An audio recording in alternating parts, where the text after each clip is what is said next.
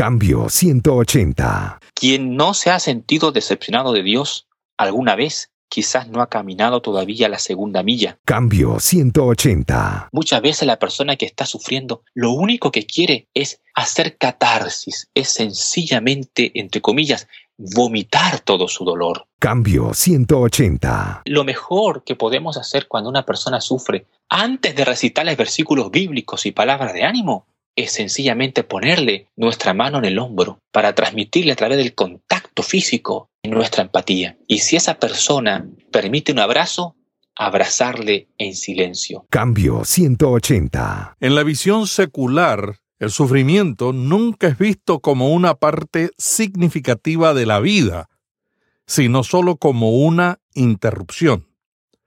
No importa las precauciones que tomamos, no importa que también vivimos la vida, no importa cuánto hemos trabajado para estar sanos, cómodos y felices con los amigos y la familia, no importa cuánto éxito hemos tenido como líderes o pastores, probablemente algo inevitable lo podría arruinar. Ese es el tema del programa de hoy en cambio 180, el dolor y el sufrimiento de un líder. Y hemos invitado a Gabriel Gil, chileno, teólogo, pastor, coach, que ha escrito un libro sobre ese tema y con el cual queremos dialogar sobre el dolor y el sufrimiento de un líder.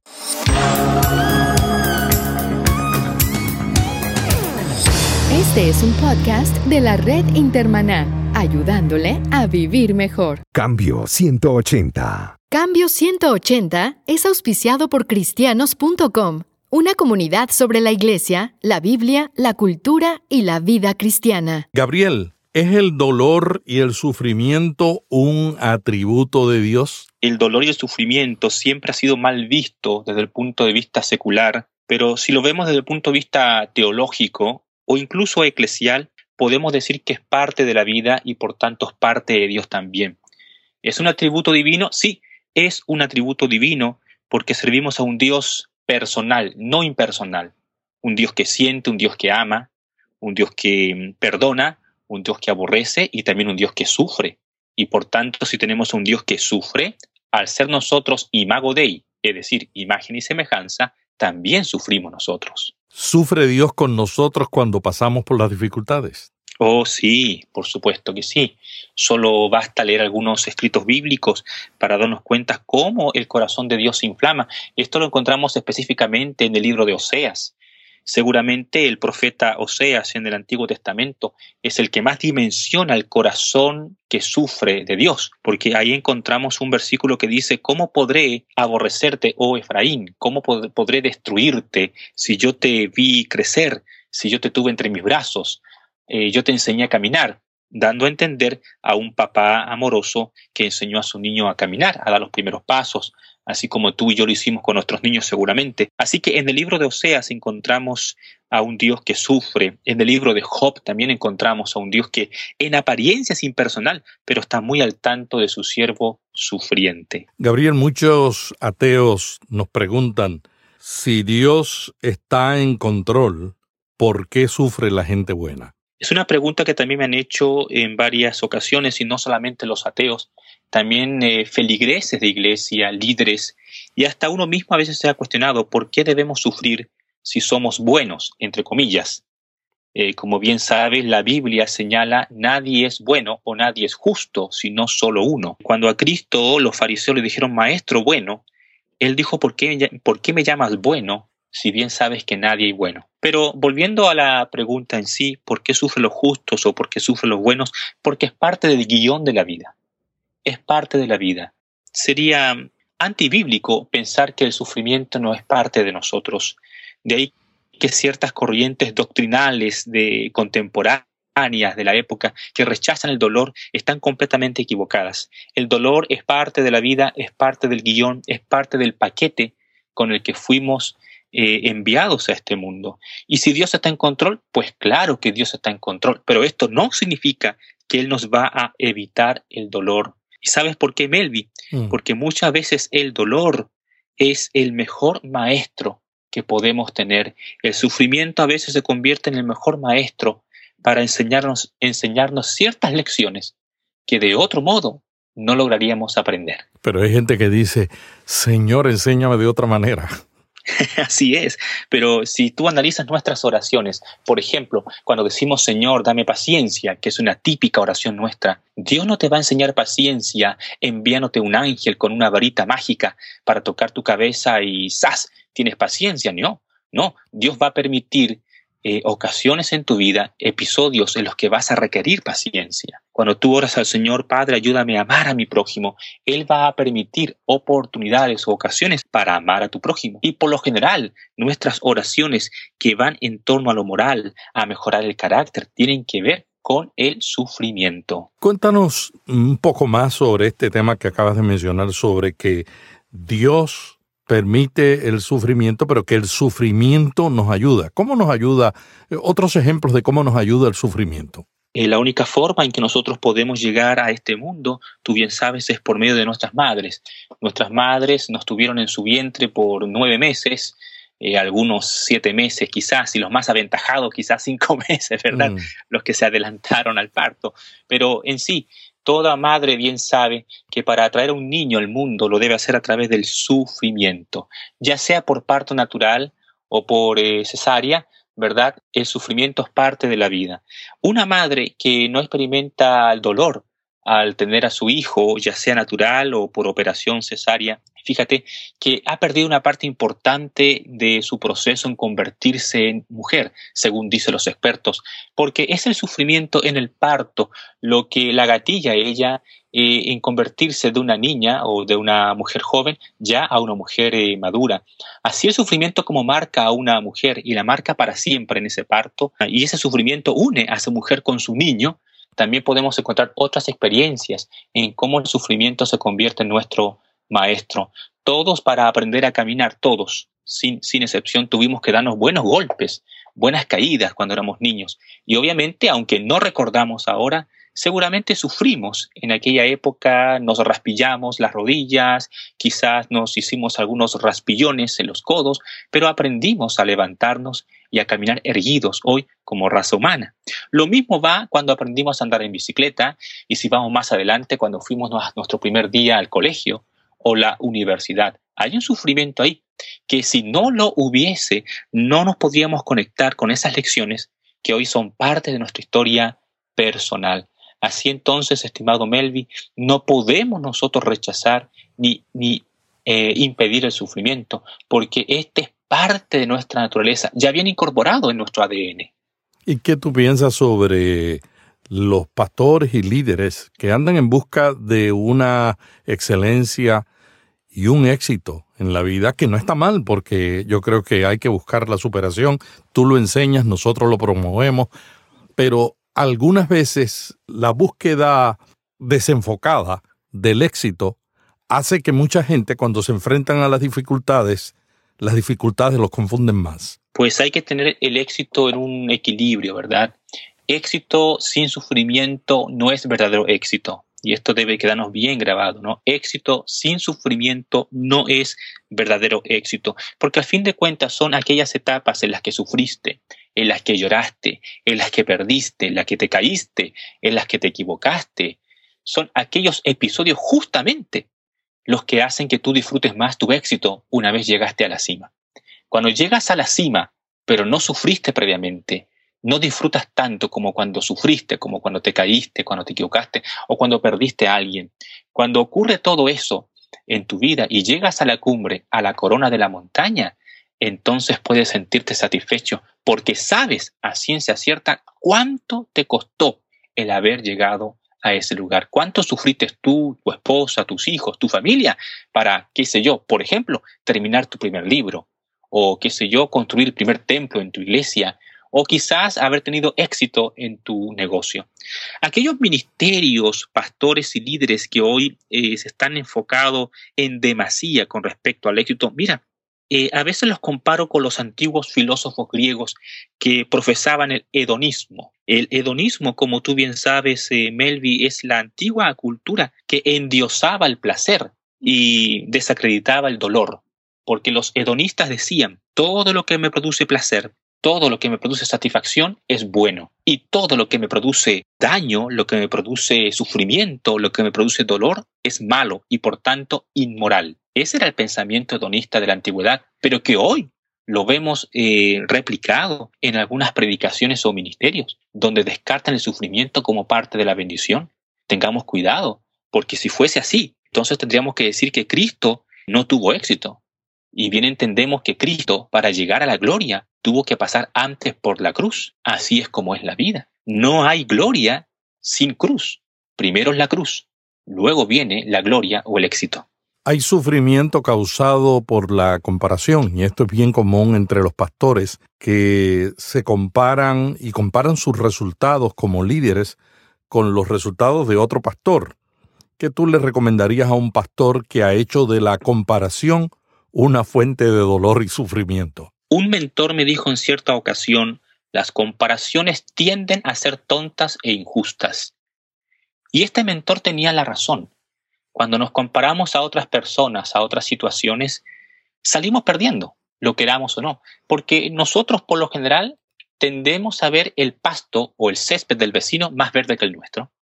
Y esto lo podemos aplicar a toda orden de cosas. En el ministerio también ocurre. El pastor que se compara con aquel pastor que ha tenido más éxito, entre comillas, porque su iglesia es más grande numéricamente hablando, porque su templo es más bonito, o porque tiene ministerio radial, porque está en la TV y él no. Ese pastor realmente nunca experimentará el gozo satisfactorio de saber que está haciendo la obra. Cristo dijo antes de morir, he terminado la obra, he acabado. Uno podría preguntarse cómo pudo decir esas palabras el maestro, sabiendo que muchos enfermos no fueron sanados, sabiendo que muchas personas no escucharon el Evangelio, sabiendo que muchas mujeres no fueron dignificadas. ¿Cómo entonces el maestro se atreve a decir, he acabado la obra? Bueno, él lo dijo primero porque no se comparó a Bautista, no se comparó a rabinos itinerantes de la época, no se comparó a otros pensadores, él hizo lo que tenía que hacer, el trabajo que Dios le había encomendado. Y cuando uno tiene plena certeza de que está haciendo el trabajo que Dios te ha encomendado, entonces se compara al éxito que aparece en las escrituras y no al que aparece en el mundo o en el medio en el que te desenvuelves.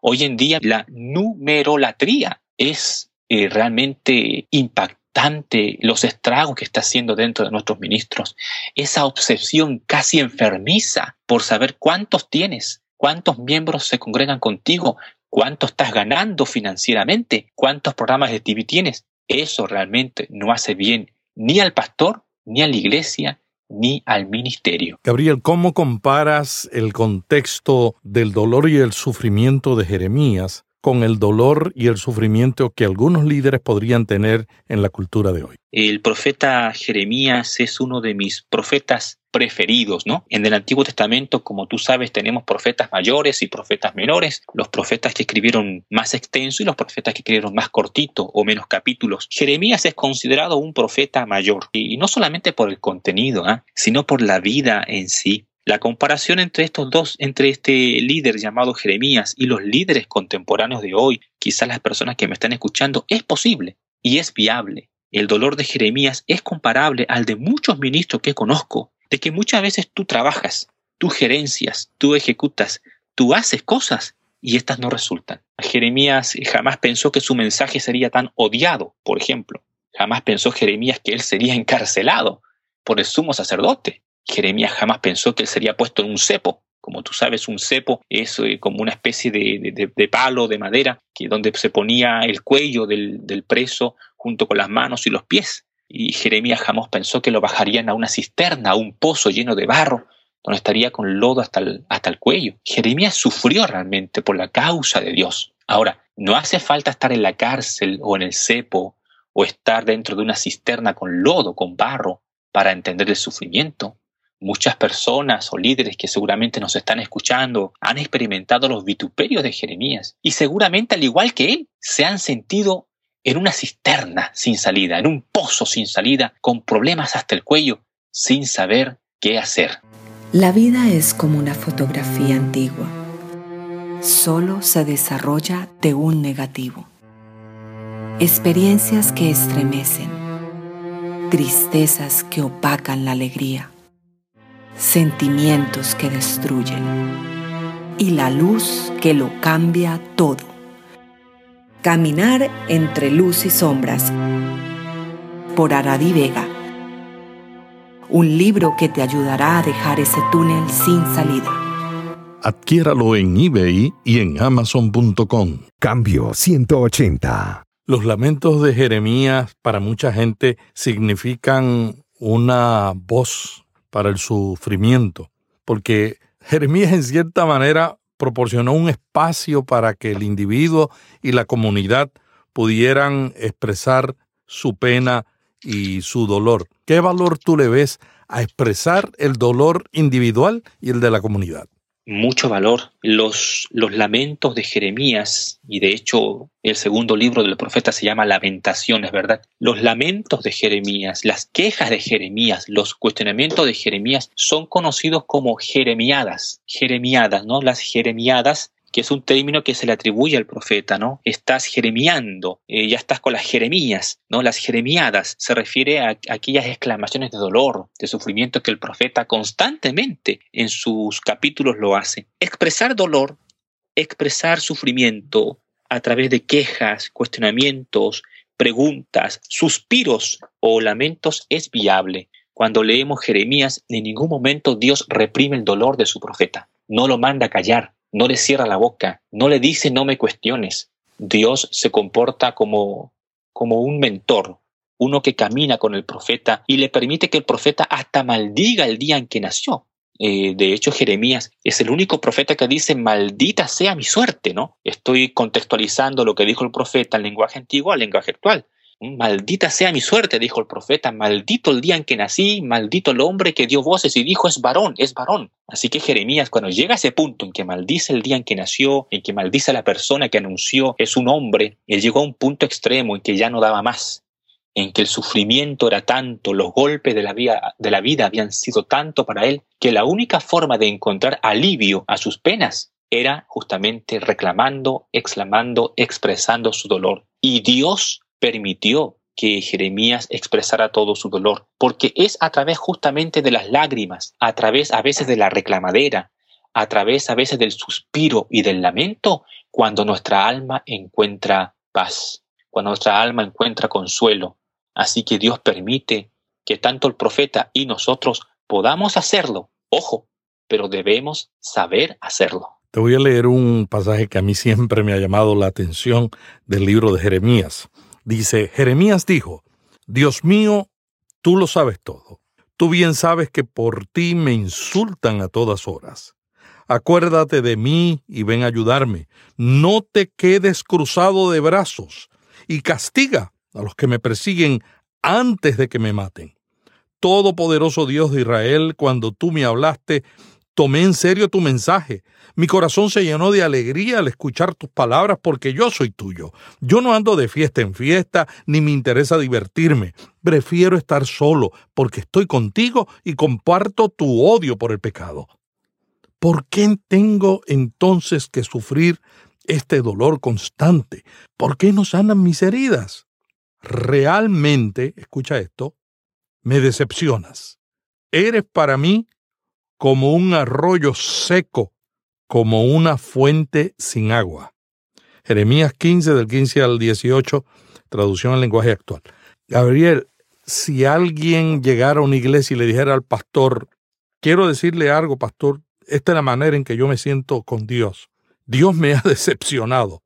Es para mí como un arroyo seco, como una fuente sin agua. ¿Cómo debe reaccionar el pastor a una persona que se queja de una manera tan fuerte contra Dios? Primero, el versículo que acabas de leer es uno de mis preferidos, ah, donde vemos a Jeremías expresando todo su dolor y su decepción, primero por la vida y segundo por Dios.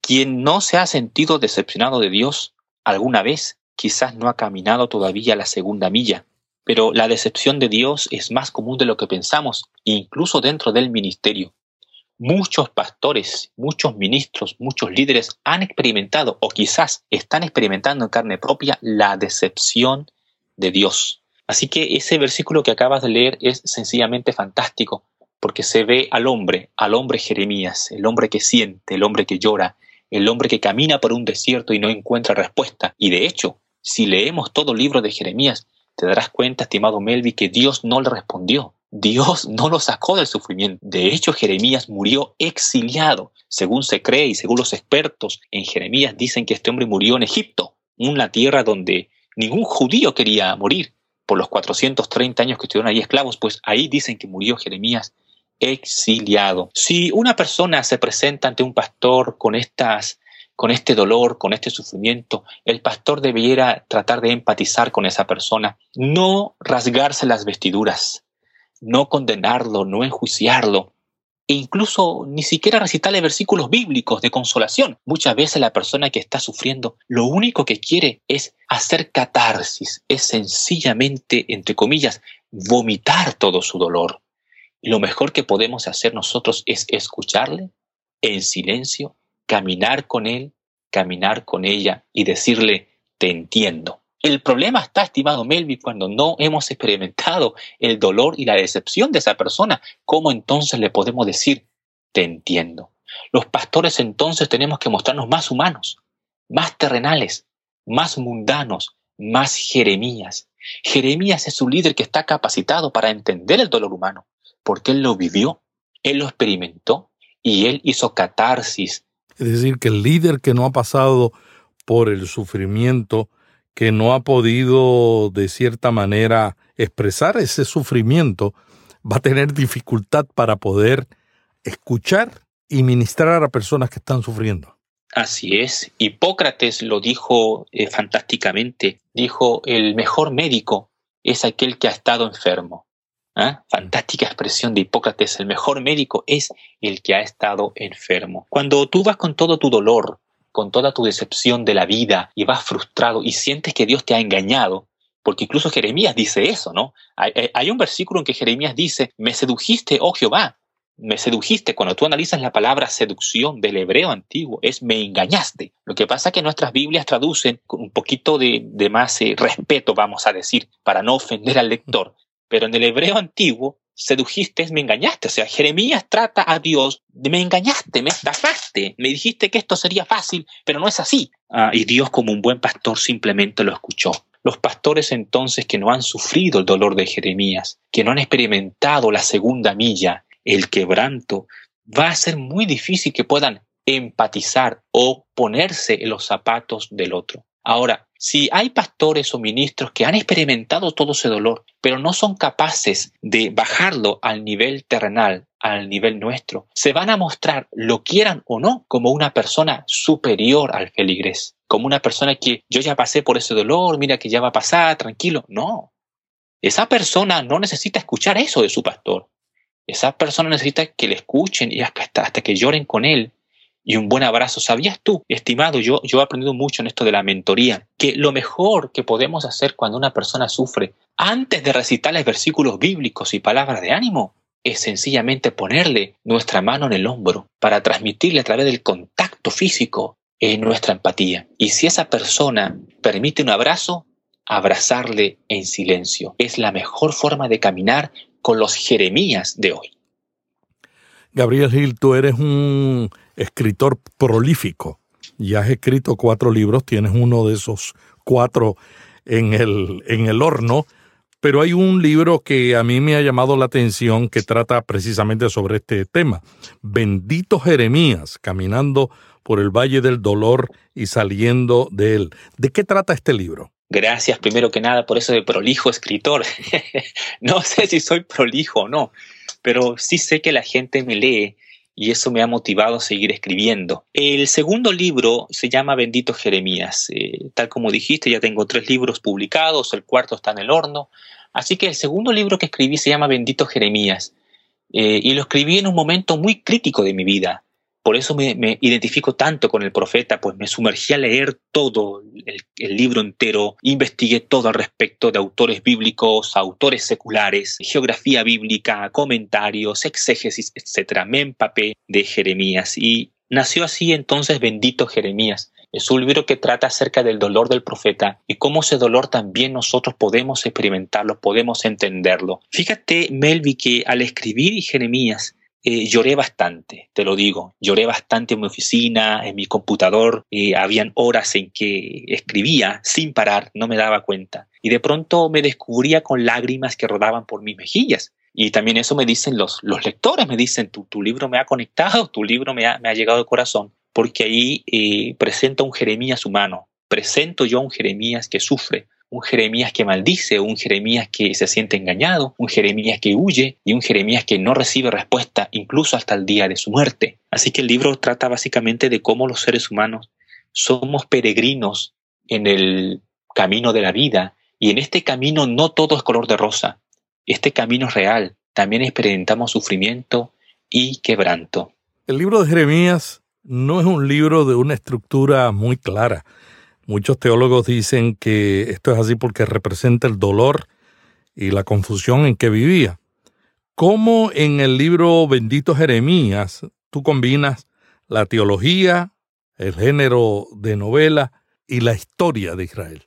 Eh, la teología es una de mis pasiones porque soy teólogo de profesión. La novela es algo que estoy recién descubriendo y pareciera que en Bendito Jeremías algo bueno se hizo. Trato de combinar eh, estas dos eh, líneas, la teología y la novela, porque siempre pensé desde mis años de juventud, cuando estudiaba allá en Ecuador, cuando yo era estudiante pues de la maestría, siempre pensé en que los teólogos debían acercar sus postulados, sus conocimientos de una manera más amigable al cristiano común. Y por cristiano común no quiero que se entienda como, como algo despectivo o discriminador, no, por favor, todo lo contrario. Así que me hice el firme propósito ya desde cuando era estudiante y siempre pensaba cómo acercar la teología, el lenguaje teológico, a un lenguaje más común, más sencillo, más nuestro, más del pueblo. Y resultó que Jeremías, que fue uno de los profetas que me apasionaba ya desde mis años de seminarista, justamente abarca la teología del dolor. Ojo, hay una teología que se llama la teología del dolor el profeta Jeremías y el libro de Job son los libros que hablan con respecto a esta teología. Así que lo que yo hago en Bendito Jeremías, en mi libro, es eh, justamente decodificar el lenguaje teológico profundo y complicado de manera sencilla, con ejemplos cotidianos, con experiencia de la vida diaria y también muchas experiencias mías que me ha tocado vivir. Los teólogos también sufren, fue lo que les dije a mis alumnos. Los teólogos también experimentan dolor, quebranto, los teólogos también experimentan la pérdida de un ser querido y todo eso eh, lo vemos en el profeta Jeremías. Jeremías, cierto es que no es un teólogo, pero es una persona que está cerca de Dios, es una persona que realmente experimentó el dolor en todo el sentido que esta palabra puede experimentar. Y esa fue mi motivación, Melvi, para hacer que la teología sea más accesible a nosotros eh, las personas. ¿Y qué más accesible? ¿qué más experimentable que el dolor? El dolor lo experimentan todos, los teólogos, los ricos, los pobres, el dolor lo experimentan también las personas que están en cargos políticos altos y gente muy sencilla del pueblo. Así que el sufrimiento y el dolor es un tema transversal que nos afecta a todo. De ahí entonces que bendito Jeremías intenta tomar conceptos teológicos del Antiguo Testamento, pero los transforma en códigos accesibles para todo el mundo. Gabriel, además de tu libro, tú tienes un programa de entrenamiento para pastores. Cuéntanos un poco de eso. El programa se llama Mejora tu vida, mejora tu pastoral. Es un programa que combina entrenamiento usando el método coaching y mentoring. Como lo dije hace un momento atrás, soy coach y mentor. Y también utiliza teología. De hecho, eh, son 12 sesiones o 12 encuentros en que yo estoy con los pastores y en esos encuentros los ayudo a mejorar o los ayudo a crecer, pero no a crecer numéricamente, ¿no? No, lo mío no es el igle crecimiento, lo mío no es el crecimiento numérico de la iglesia. Yo me enfoco en hacer crecer a la persona como persona, hacer crecer al pastor como persona, como individuo. Hay un proverbio que me encanta en el capítulo 16 del libro de Proverbios que dice, eh, antes de conquistar ciudades, domínate a ti mismo. Este proverbio nos habla lo importante que antes de lanzarnos en cruzadas evangelísticas, antes de lanzarnos en cruzadas apostólicas, antes de, de lanzarnos en conquistar el mundo con el Evangelio, ¿Por qué no conquistamos primero nuestro mundo interior con el Evangelio de Cristo? Y de eso trata este programa, Mejora tu vida, Mejora tu pastoral, donde intento que los pastores puedan crecer en hábitos productivos y saludables en las disciplinas físicas, disciplinas mentales, donde los ayudo a mejorar continuamente y hacer de la mejora continua una disciplina de todos los días. Ayudo a los pastores también a descubrir cuáles son sus habilidades y potenciarlas. Y también a descubrir aquellos malos hábitos que los están haciendo pedazos, que los están destruyendo, que no los dejan crecer. Mejora tu vida, mejora tu pastoral. Pastoral ha dado grandes resultados. Y lo digo porque no es primera vez que estoy haciendo esto. He entrenado pastores con este programa acá en Chile, en Ecuador, en Guatemala y próximamente estaré viajando a Brasil también para entrenar eh, pastores y obispos con este sistema. ¿Qué te parece, estimado Mel? Muy bueno, muy bueno. Yo creo que necesitamos más programas de este tipo que ayuden a llenar el vacío que dejan muchos seminarios, porque no tenemos mucho contenido de este tipo en los seminarios y en los institutos bíblicos donde se forman pastores. Gabriel, ¿dónde pueden conseguir tus libros, Reflexiones de un peregrinaje, Bendito Jeremías, creados para crecer? Y también dónde pueden contactarse contigo sobre este programa de Mejora tu vida, Mejora tu pastoral. Los tres libros eh, mencionados están publicados en Amazon. Eh, aunque hay personas, me he dado cuenta, sobre todo el latino, que no les gusta comprar Amazon, porque hay que tener sistema Kindle, tú sabes, ¿no? Para, para poder. Así que algunas personas eh, se dirigen a mí directamente para yo enviarles de manera electrónica por PDF, que les, me parece que eh, es mucho más accesible que el Amazon, de hecho. Así que si desean contactarse para enviarles de manera electrónica, pueden hacerlo a mi correo electrónico, gabriel.g, ese G es de gato, ¿no? Repito, gabriel.g arroba mentor.cl o bien buscarme en Facebook como Gabriel Gil. Así de sencillo, me buscan Gabriel Gil, aparece mi fotografía, ahí soy amigo de Melvin eh, en Facebook, así que pueden hacer la conexión y eh, ver cómo puedo acceder. También hay otra forma para acceder a mis libros y al programa, eh, que busquen ahí en mi blog, donde en mi blog aparece lo que hago con respecto a la mentoría. El blog es www.gabriel Gil A, repito, www.gabrielgila.wordpress.com. Es una plataforma bastante amigable, eh, muy accesible. Ahí se encuentran mis charlas, mis audios grabados, los libros escritos, hay un resumen de cada uno de ellos y también este programa de mentoría. Muchas gracias a Gabriel Gil, mentor, consejero, pastor y teólogo chileno, por este diálogo que hemos tenido en este día sobre el dolor y el sufrimiento de un líder. La semana que viene estaremos nuevamente aquí en Cambio 180 con otro tema provocativo para pastores y líderes. Hasta aquí Cambio 180. Cada semana, Melvin Rivera Velázquez dialoga con destacados invitados sobre temas de interés para pastores y líderes. Cambio 180 le ayuda a mantenerse relevante en un mundo cambiante. Si este podcast le gustó, vaya a iTunes y suscríbase para recibirlo automáticamente lo publiquemos. También déjenos ahí una valorización y comentario. Para más artículos sobre estos temas, visite cambio180.com. Cambio 180. ¿Cómo mantenerse relevante en un mundo diferente?